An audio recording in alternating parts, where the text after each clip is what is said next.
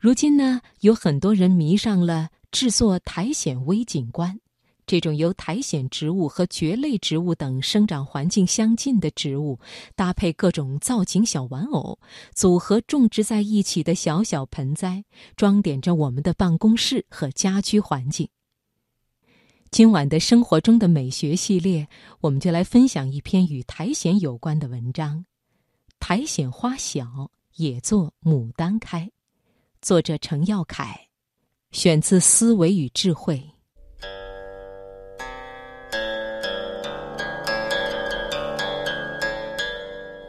一张琴，一轴画，一朵青花，一方古月，一寸光阴，一壶酒，一纸诗书，一年华。年华，年华，久远的历史，漫长的光阴。寂静之时，放慢生活脚步，享受生活美学。财经夜读，倾情奉献生活中的美学，共享一段诗情画意的典雅人生人生。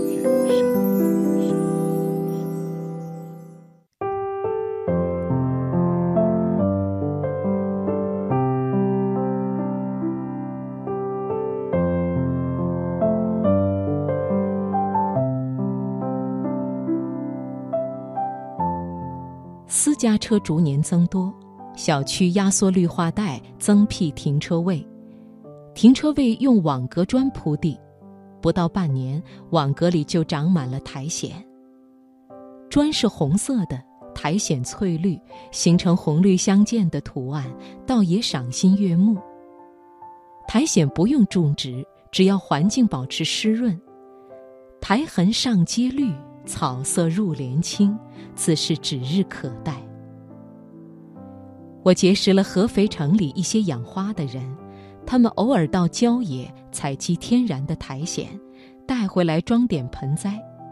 做法就像是铲草皮，带一层土卷成卷，回来后摊开，剪裁合度，按到盆中，天衣无缝，跟自生的苔藓无异。成片的天然苔藓，人们称之为苔原。合肥四周没有大片苔原，但筛子或案板大小的苔藓群落不难碰见。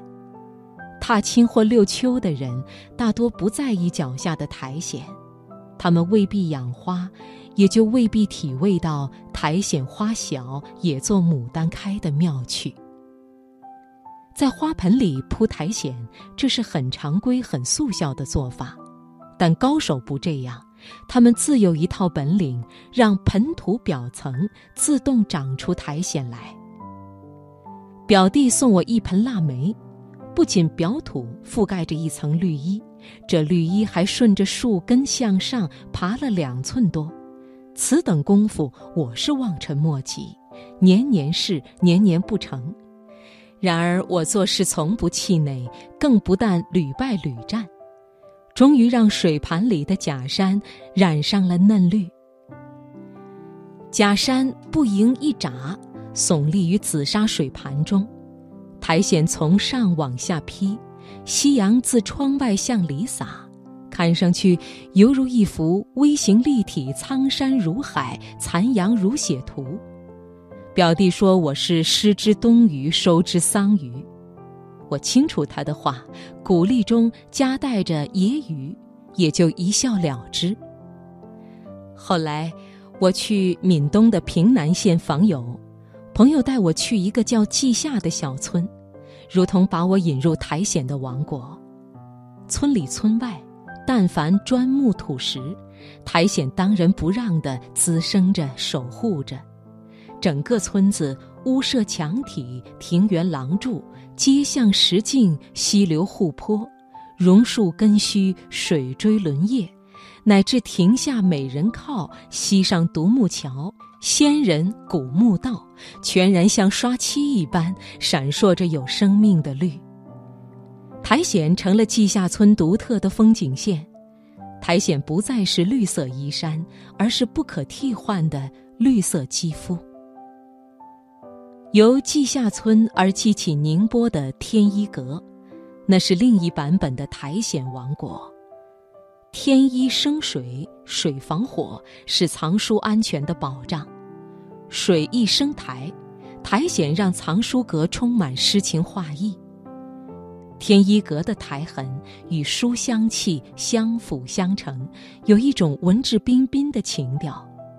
而稷下村的苔痕，跟人间烟火休戚与共，有一种笑傲江湖的自在。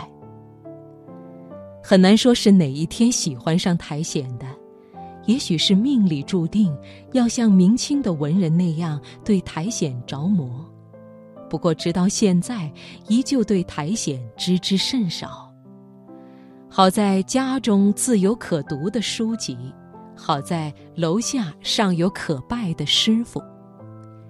师傅住一楼，有个袖珍庭院，地面就像铺了一层厚厚的绿毯，客人进出鞋底免不了沾满苔痕。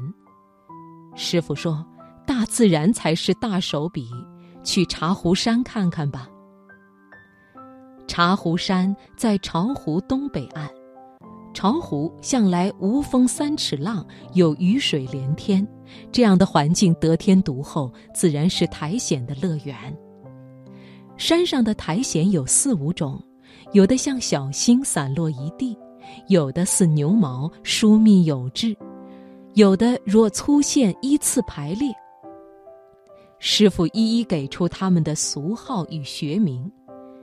尤为特别的是，附石而生的石钱，恰似云彩落到石头上，因而被唤作一团云。这是我平生第一次把苔藓当作一门学问来接纳。师傅强调，苔藓和杨柳一样是个复合名词。布封在自然史中指出。从植物分化的角度来讲，苔比藓更为原始和简单。